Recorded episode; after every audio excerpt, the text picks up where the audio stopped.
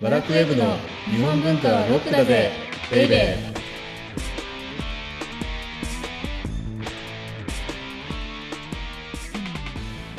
こんにちは。バラクウェブ編集長セバスチャン高木です。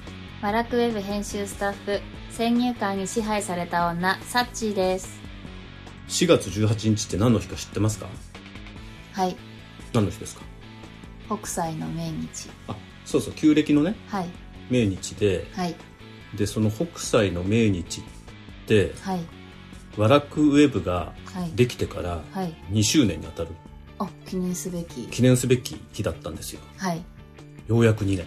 はいで、その記念すべき日に、もう一つ記念すべきことをやっちゃったんですよね。あそうですねそれはなんか突如、はい北斎ポータルというメディアをはい作っちゃいました、勝手に。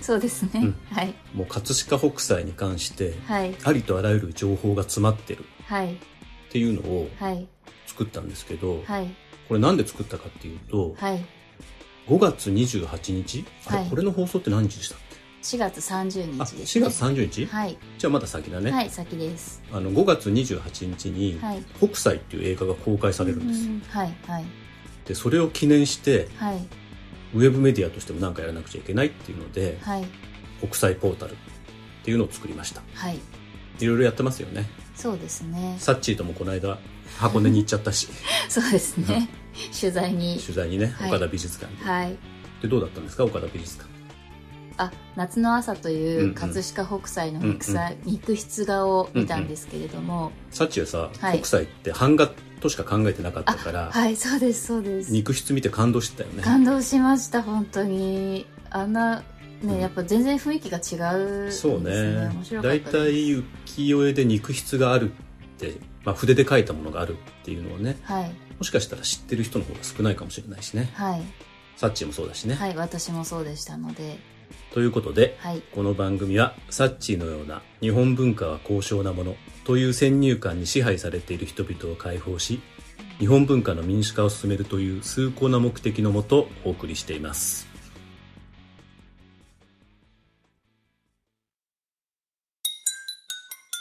日本文化はロックだぜベイベー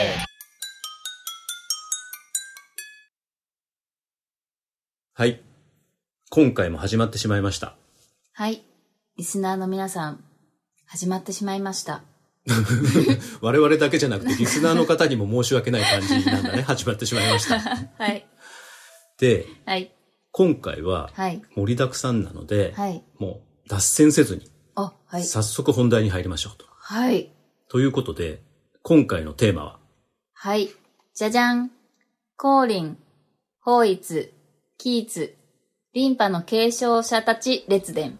で本来はさはい。リンパって、はい。グレートワンプラス、はい。ビッグフォーじゃなくて、はいビッグファイブって言ってたんだよね、最初ね。もともとそうでしたね。で、5人はい。いるから5人1回でやっちゃおうよって言ってたのに、はい。もうリンパで3回目。あっという間に。うんはい。で、なんでこんなことになってしまっているかっていうのをね、はい。リスナーの方がはい。前回までのも聞いていらっしゃらない方も多いと思いますのなでる、ほど。はい。恒例のサッチーによる過去2回の振り返りをお願いします。 ちょっと台本と違うので、うん少し焦りますが、前々回と前回は、うんえっ、と、本阿弥光悦とうんうん俵屋宗達についてそれぞれ1回ずつ話しました。で、本阿弥光悦はどんな人だったんでしたっけと、グレートワンだデザイナーグレートワンで。そうそうそうそう。だから、はい。リンパはビッグファイブって、はい。 5人の、まあ、絵師、はい。代表的な絵師っていう話でやろうとしたら、はい。い、ろいろ調べてたら、はい本阿弥光悦っていう人がグレートワンで、はい。グレートワンプラスビッグフォーだったっていう話ですよね。うんうんうんそうですね。それで、はい。本阿弥光悦は、はいまあ、アートディレクターです。そうですね。うんデザイナーではありませんでデしザイナーたじゃ。ないですはい全く違いますはい。失礼しました。で、アートディレクターで、はい。そのアートディレクターであるはい本阿弥光悦が目指したのが、うん。平安時代うんうんのはい王朝文化である。はいまあ、わかりやすく言うと、源氏物語みたいなね。うんうん。はい。で、その美の世界をはい。実現するために、はい。選んだ相棒がうん俵屋宗達であうっんうたと。ん。はい。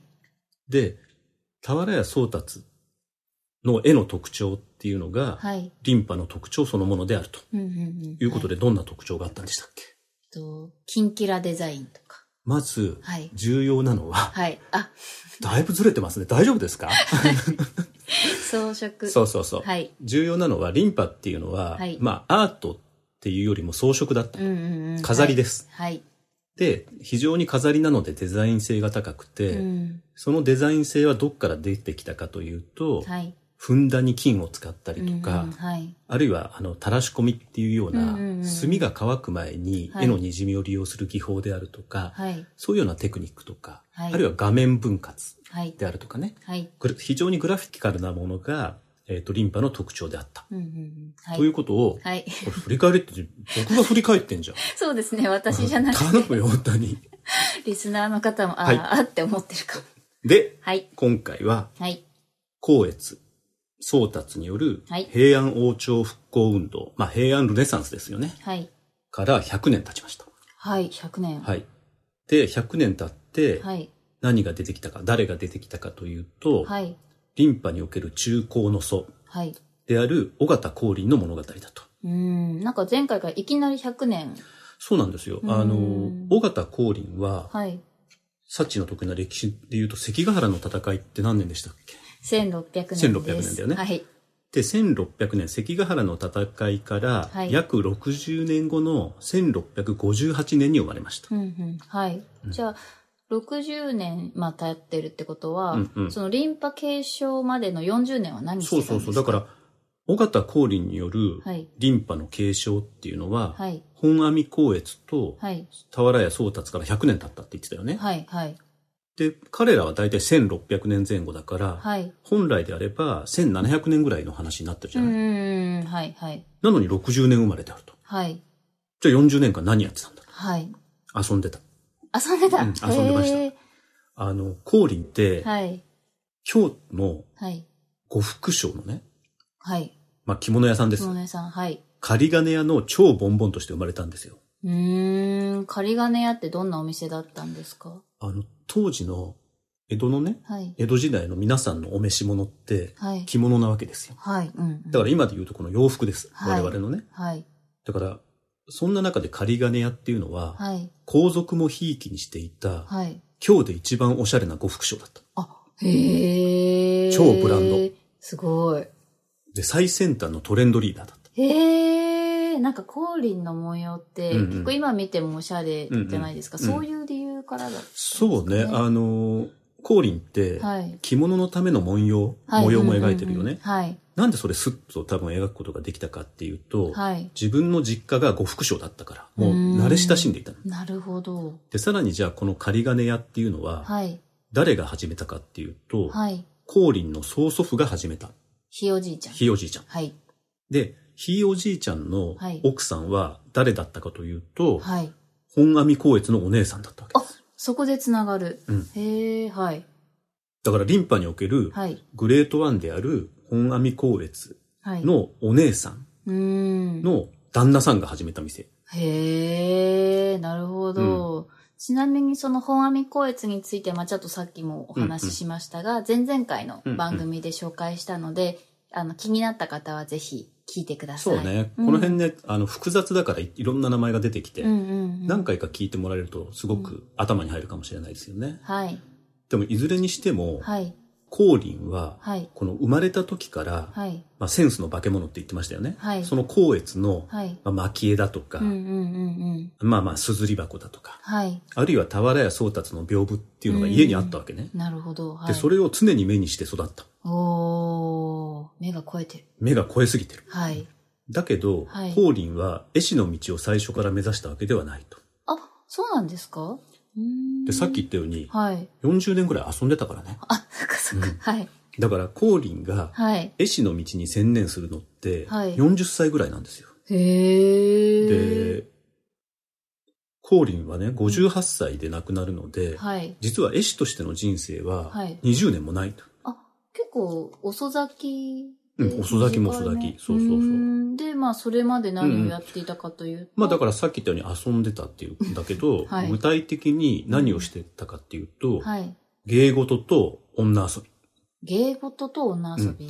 だからうん、おのをね、あ、おの舞とか、はい、書とか、はい、まあ絵もね、描いてたみたいなんだけど、はい、公家のサロンで、はい、まあ公家たちが集まりますよね。はいこの趣味で。はい、で、舞を舞って、はい。女性を口説いてた。あ、くどいてたうんんだ。もはうい、、もうもう女性しか頭になかったと。はい。で、そんなにハンサムではなかったんだけれども、はいモテにモテたっていう記録が残っている。ええちょっと高木さん、羨ましい。うん、そうね。 あの、僕はね、それで、はいなんか、そういうことやっちゃうと身を持ち崩しそうなので、はいあの、一切、そういうことは触れないようにしてるんですけれども、そういうものには。はいあ。のそういうものって女性ね。はい。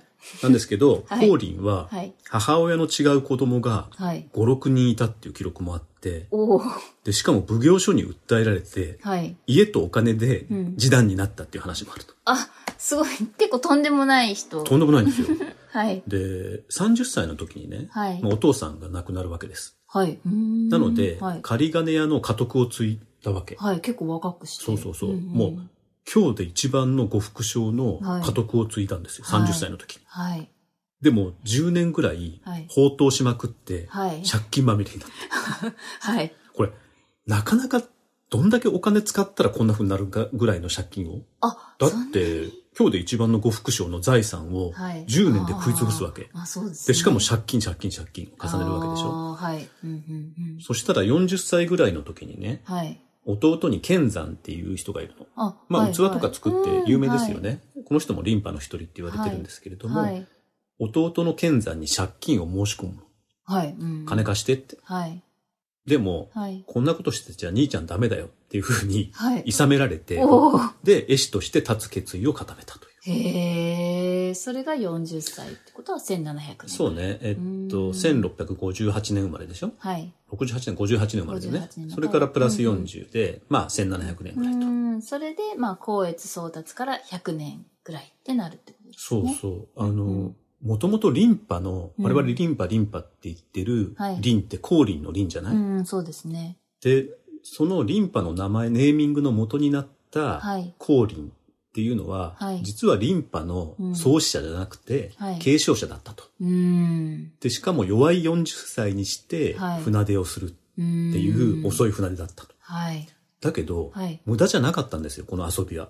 へえ。まあ女性を口説くために、はい。舞を修練して、はい。うん、うん。でしかも、も公家サロンで磨かれた、うんものすごい美意識をうん、絵に集中したのね。ああ。で、そうすることで、はい。瞬く間にはい。任慶師になって、はい。 4、5年で借金を返しちゃった。ええすごい。そう、すごいでしょ、うん、すごいです。で、この頃描かれたのが、はい。東京青山にある、はい。根津美術館っていう美術館がありますよね。はい。そこの国宝柿つばた図屏風。うん。リスナーの皆さん、根津美術館、えー柿つばたで検索してみると。うん、ちょそううどだよね。ちょ公うど開今公う開んそうですねだよ毎年4月の半ばから5月の半ばにかけて、はい。柿つばた図屏風っていうのは根津美術館で公開されるので、はい。これちょっと見てほしいですよねう。ん、そうですね。現在、緊急事態宣言の発出を受け、根津美術館は2021年5月11日までは休館が決まっています。その後の開館予定につきましては、美術館のホームページをご確認ください。でね、はい、借金を返したと。はい、で、40歳で絵を始めるんですよ。はい、はい、で、44歳の時には、はい、絵師としては一番暗い高いであるはい、北境、法律の方に走って書くね。はい。あの、俵屋宗達もついていうんうんうたん、そうですね。その位をもらっちゃうの。すごい。 4年間でですよ。うんなんだけど、はいそうやって借金を返して、はい、絵師として最高峰に上り詰めた光琳なんだけれども、はい。また借金しちゃう。なんでですかやっぱりね、大金持ちと付き合うためには、はい。こう仕方ないんですよね。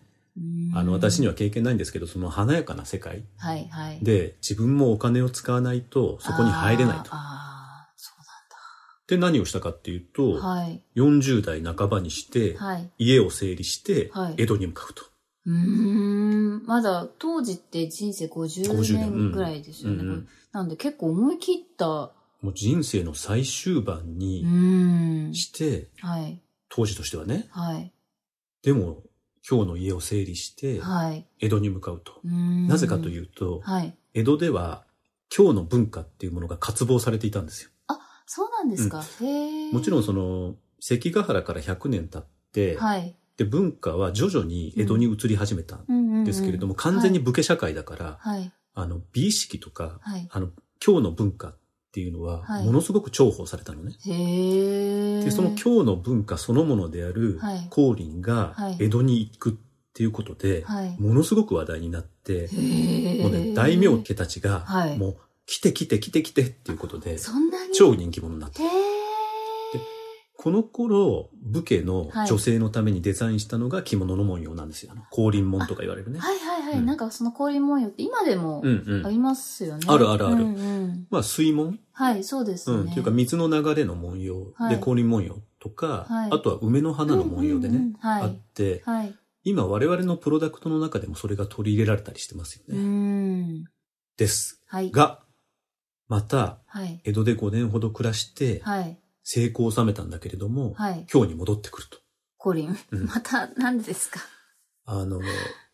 わがままなんですよ。みんな。天才っていうのは。あ、だから、はい。江戸で人の言いなりになって絵を描くのが嫌になってしまったっていう書状が残っていて、はい。で、まあもう借金も返したからね。うんうん、うん。いいんです。はい。で、今日に戻って、はい。 50歳を過ぎてから、はい。自らの設計で家を建てると。うーん。これが、はいサッチーもこの間行った、はい。 MOA 美術館で見たよね、光琳の家。あ復元されたやつ。うんうんうん。熱海にある MOA 美術館は、うん尾形氷の絵を再現した建物があうんりましたね。そうそうそう。うんうんで、まあ今日に戻って、はい。尾形光琳は、はい。自分を絵の世界に引き込んだ、はい。リンパの創始者の一人である、はい。俵屋宗達にのめり込んじゃうう。ーん。で、何をしたかっていうと、はい。国宝あるよね、風神雷神図屏あ風。あ、はい。うん。この前も出ました、そうね。そうそう。はいあの絵とか、はい松島図っていう絵とかね、はい。その宗達が残した屏風をうん模写しまくった。うーん。まあ、さっき今高木さんがおっしゃった、尾形光琳の風神雷神図、うん、でもねは。うん。東京国立博物館に所蔵されているので、まあ、調べるとそのまま出てくる。見てほしいよね。うんもうあの、宗達のはい。モチーフそのまま。うーん。だってもう憧れてたから。そうですよね。うそうっすか。うんうんうんで、その光琳が、はい。最後にたどり着いたのが、はい。さっき出た熱海の MOA 美術館が所蔵するはい。紅白梅図屏は風であっい。て、はい。あの紅白梅図屏風ってう、ん。宗達の風神雷神図屏風に対抗して描いたんじゃないかって言われてると。うーん。なんか紅白梅図屏風は見たことあります。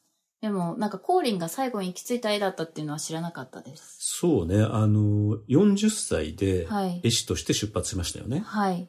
で、その時に描いたのがうん、柿つばた図屏風だと。うんうんうん。はい。だから40代の代表作がはい、根津美術館の柿つばた図屏風と。うんうんで、50代で、はい今日に戻ってはい模写したのが、風神雷神図屏風。はい。それで、最晩年のはい58歳で亡くなる前に描いたのが、紅白梅図屏風だったと。うーん。なんか紅白梅図屏風はうん、画面の真ん中に銀でこう水の流れうんうがんそうそ描うかそれうそ。ていうて、向かって右に紅梅。赤い梅ね。はい。うんで、左に白梅、白い梅が描かれている。そなんかさっきも高木さんおっしゃってましたけど、この水の流れって、う。うんうん。あの、氷の典型的なモチーフになっていて、うん。着物の文様とか、うん。あと他のプロダクトにも結構そうそうそう。うん出てるんですよね。なんか着物の話になると急に饒舌になって、はい。いつになく話し出しましたあ、ね。そうですね。好きだから、はい。で、さっき、はいサッチが言ったように、はい。まあ、中央に水流、水の流れがありますよね。はい。で、左の白梅はうん。老木。はい。古い木なんですようはい。うん、うん。で、右の勾梅は若い木。うーん。で、その間に。水流でしょはい。これって、はい。光琳自身のはい。過去と現在を描いたんじゃないかっていうふうに言われていると。へー。だから、右の。のはい。赤い梅っていうのが過去の若々しい自分。うん、で、左の白い梅っていうのが老木。うん。うーんだからこれって、時の流れを描いた絵なんじゃないかなっていうふうに言われてるああ、なるほど。と。で、この絵を見て、はい。クリムトは有名な、はいあの、接吻っていう作品見たことないなんか女の人がさ、うやーんみたいにやっ てる。はい。あれって、はい。結構金を多用してるよあね。そうですね。はい。うんうん。だし、はい。あの、紅白バイズ屏風の、はい。なんか、うにゃっとした水の流れみたいうんうんうなんシルエットが、女の人のシルエットになってない、はい、そうですね。で、実はね、これ、1873年のはい。ウィーン万博に出品されてるんですよ。あ、紅白梅ズビーそうそうう。へえ。だからはい。その時にはい、クリムトはうん、この紅白バイズ屏風を見て、うんものすごくインスピレーションを受けたっていうふうに言われてるんだよねうー。ん、なるほど。そんなとこで影響が。うん。うん。だから、光琳は、はい。まあ、リンパの名前、はい。リンパのネーミングの元になったとともに、はい。海外のアーティストにはい多大なる影響を与えている。なるほど。すごい人ですね。すごいですね。ね。はい。日本文化はロックだぜベイベー光悦と宗達から100年経って、はい。光琳が宗達への憧れによって、はいリンパの系譜を引き継ぎました。もう100年経ってますよ。はい。なんか私、うんやっぱ紅白梅図屏風みたいうんな華麗なこう作品のイメージがあったので、結構金欠だったっていうのは、もうね、お金のためにはい。書かざるを得なくて書いてあのクオリテ ィっていうのがすごいよね。はい、本当に。やっぱりね、はい。まあ、光悦も宗達も光琳もはいセンスの化け物なんですうよ。ん、そうですね。そして、はい。光琳からさらに100年経ちました。はい。今度はリンパの花がはい。江戸で開きますと。おー。光悦と宗達うんが平安ルネサンスを始めてから約200う年んは、今度は今日じゃなくて江戸が舞台になるんであすね。の、さっき、はい。 100年、うんうん。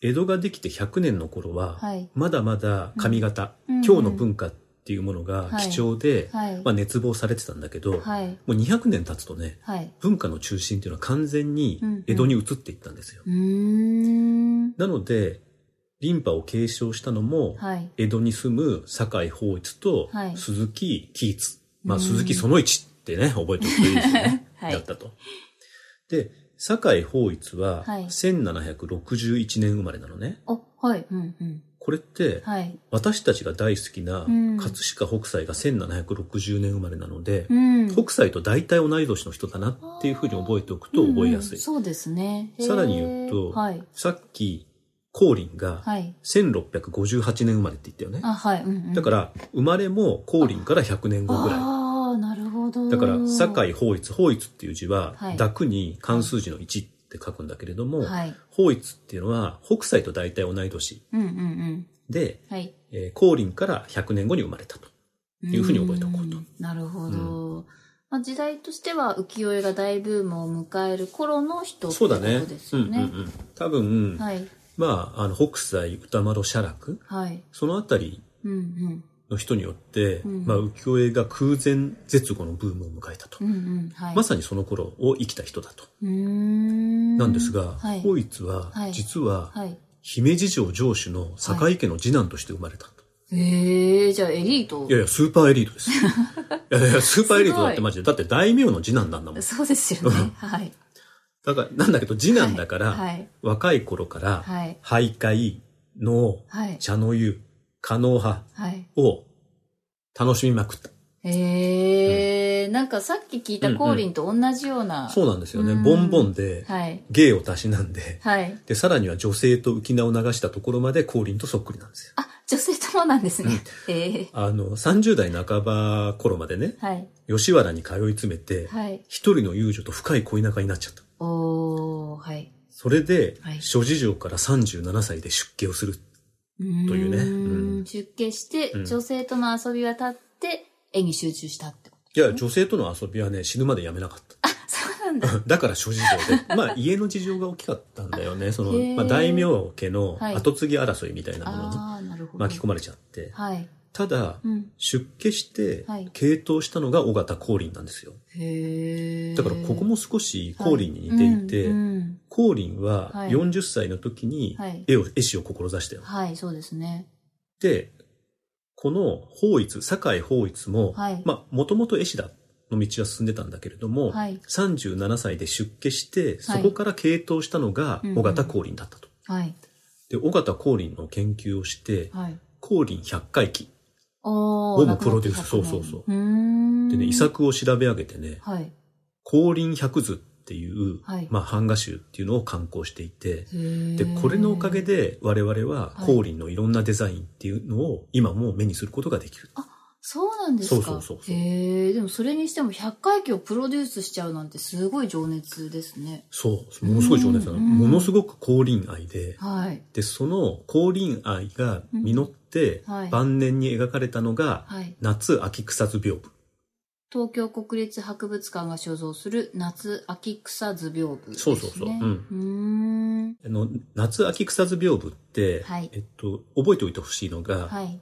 銀、バックは銀。バックワギン、はい。そこに緑の草とうん白の花が描かれている。うん。はい。つまり、銀、緑、白っていうのが、はいあの、すごくポイントの絵なのね。うん、うん、うん。はい。でもこの絵って、はい。どこに描かれていたかというと、はい。光琳がはい宗達を模写した風神雷神図屏風ってありましたよねあ。あ、はい、ありました。あの、光琳の風神雷神図屏風の裏に描かれていたのが、うんこの法一の夏秋草図屏風なの。へえ、コリンの風神雷神図屏風の裏のそうそうそう絵な、そうんですね裏の絵。へー今ひっぺがしてね、二つの屏風になってますけど、はい。へで、えこれがじゃはいあはい何かというと、はい風神雷神図屏風のバッグって何色でしたっけ金です。金でしたでしょはい。だから、その金バッグに対してはい、銀バッうグ。ーん。で、覚えてるかどうかわかんないんだけど、はい。風神雷神図屏風の風神ってはい。何色だったかっていうと、ああ。緑なんですよ。はい、はい、はい。うん、うん。で、雷神は白で描かれているのね。ああ。なので、はい夏秋草をはい緑と白で表現して、うーん。だから、金と銀、はい緑と白っていう風にこうしてるの。へえ。だって、表と裏の表裏の絵だから。なるほど、でもそこまで徹底して描かれたっていうのが夏秋草図屏風っていうのは全く気がつきませいや、んあでしの絵ったてね、そうやって見ると全く意味合いが違って見えるから、うんそう素ですね晴らしい絵の一つだと思いますようんう。んそして、はい、まあ、最後の、リンパビッグ4の5人目が、はい法一の弟子だったはい鈴木キーツ。うーんなんかリスナーの方にもいるかもしれませんけど、私は最初「その一」って呼んでました 恥ずかしながらあのー私の上司もね、はいキーツのことその一って呼んでたから大丈夫 です。で、その人はちなみに、はいはい伊藤若冲のことを伊藤若沖って呼んでましたね。 だから、でもね、今もキーツって言っても変換しないから、なるほど僕もその一って言ってるからね、この台 本ね。だから大丈夫です。なんか高木さんの上司ってかなり、はい、かなり偉いね人偉いですよね、うんで、かなり偉くて、はい俺何でも知ってるぜぶってる人。そんなこと言うとま そうたそうそう、また怒られちゃう。でもなんかそういう人が「その一」って呼んでるとちょっとほっとします、うん、その一だけじゃなくて若沖って呼んでたからね。 そうそう。はい今ではもうすげえ俺若冲のこと知ってるみたいな顔してますけ ど。まあいいんですね。はいでもキーツは17歳で法一の弟子になったと。はいで、最初のうちはね、うんうん法一と合作したり、一つの絵を一緒に描いたり、おーはいあるいは法一の代わりに絵を描いたりしてた。だから、師匠の作風を忠実に受け継いでいたのがうん鈴木キーツだったんですよ。へえんかあのひまわりとうかんうん藤の絵うんを一回展覧会で見ましたけど、これ優しくってなんか素敵な絵だなって思いました、それははい師匠が生きてるうちはいはいだったんですよね。へえじゃなくなるとそう。そのね、キーツはね、はい法一がなくなると、はいまるでこの自分の本能を解き放ったかのように、とんでもない絵を描き始めるんです。うーんとんでもないってどんなそうね、その代表が、はいえっと、青山の根津美術館、えっと、光琳の柿つばた図屏風を持っている、はい根津美術館はい所蔵のはい夏秋渓流図屏風。夏秋うん渓流図屏風、あの、日本美術のね、はい屏風のとか、はい絵の名前って、はい意味ないからね。あそうなんですうんか、、これ、夏秋渓流図屏風ってはい何かっていうと、はい夏と秋の渓流を描いた屏風っていうだけなの。あなるほど、もう本当ににそのまんまなの。だから覚えにくいのはね、しょうがないんですよ。そうもうだから自分で勝手に名前つけちゃえばいいの、もう。だって覚えられないんだもん。そうですね言いにくいしさ。確かにまあ、いずれにしても、はい夏秋渓流図屏風っていうのは、はいはい金バッグに、うんさっきから金バッグとか銀バッグとか言いますけど、うんうんはいこの金のバッグとか銀のバッグっていうのがリンパの特徴なので、うんうんうんで、そのリンパの大きな特徴であるはい金のバッグに、はい群青とか緑青まあ、緑とか青といった、これも、もリンパの伝統の色なんですけれども、はい、それをね、取り入れてるのは取り入れてるんだけど、はい、もうコントラストがバキバキでものすごくて、はい。これ今見ても、うん超サイケデリックなんですよ。うーんサイケデリックで、はい、モダンでグラフィカルっていうか、はい、いや、これ、モダンって書いたけど、はい。サイケなんですね、サイケ。サイケか。うんなんかリスナーの方はぜひ、鈴木キーツ、夏秋、渓流図屏風で検い索や俺しはてみて。何回言ってもサッチ言えないもん ね、夏秋系流ズ病。そうですね。うんででもも、まあう。うんあの、調べていただくと、現代の絵と比べてうんうんもすごいモダンで。そうだよね。うん。あの、でもね、光悦も宗達も、はい。で、光琳も法律も、はい。やっぱりリンパの巨匠たちって、はい。頭のネジどっか一本飛んじゃってるんですよ。それぐらいすごいうん常識が通用しないようなものをはい。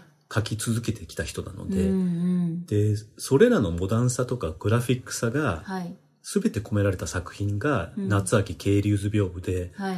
これね、次の国宝になるんじゃないかって言われてる。そんなに、うんへえ、すごい。で特に最近、はいぐっと評価が高まってきたのが、はい鈴木キーツ、まあ、鈴木その一なの ではい。こうこの人覚えていくとちょっと、はいサッチみたいにつぶれるよねにわか。そうそうそうそう あ私知ってるみたいなのはあキーツキーツキーツねみたいな、はいはいはい。わかりました。ちょっと覚えときます。ちょっとつぶるのにね最適な人ですね、はい。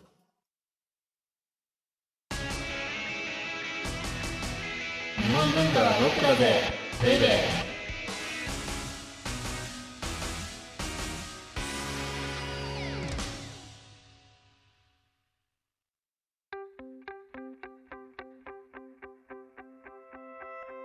リンパ終わっちゃいました終わっちゃいました。うんはい。どうでしたか覚えました何人か5人名全前員は、はい。大丈夫です。作品も作品はちょっと危ういですけだど、からちょっとまたちょっとずつ、うんはい、もう一回聞いて。そうねこのはい3回をはいもう1回聞いて、はい。ちょっと作品だけメモって、はい後で検索してもらえるといいかもしれあないよ、ね。そうですね。はい。で、その後のリンパなんですけど、はい。まあいろいろいるわけですよ。あ、継承した人うが。ん、継承した人が。うんはいあの、明治になっても、はい上坂石化とかね、聞いたことなういん石な化いって。です。あの、エルメスが出してる雑誌があるんだけれども、はい。そこの表紙にね、はい白い犬あとカタツムリの絵がはい。なったのが上坂石化。へえ。この人は明治の時にヨーロッパに渡って、で、ヨーロッパでジャポニスムがすげえことになってるっていうのを見て、はい。じゃあ自分の日本的なるものって何かなっていうのをうんうん探した時にはい見つけたのがリンパだったのね、へえ。だから、はいえっと、明治にリンパを継承したのがうん、上坂製菓、はいでもずっと続いてるんですよ今も。今もあへのークリネックスのティッシュってさ、はいはい。うんうん、あのティッシュの箱の文様ってさはい。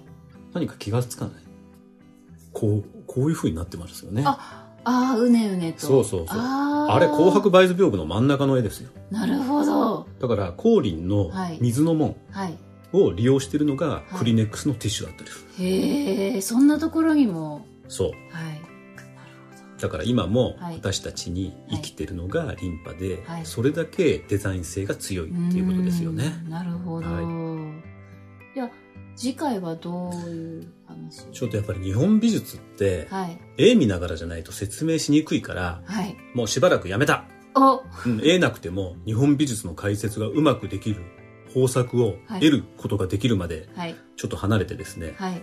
超大物に取り掛かろうかとうーん、超大物ですか、い誰ですか茶の湯の大成者千利休おっていうのではい。